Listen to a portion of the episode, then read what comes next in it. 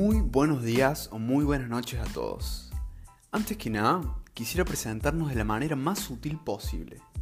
Mi nombre es Octavio Cisneros y junto con mi hermano, amigo, compañero Adriel Mediot, venimos a traerles lo que podría considerarse alimento para sus ideas.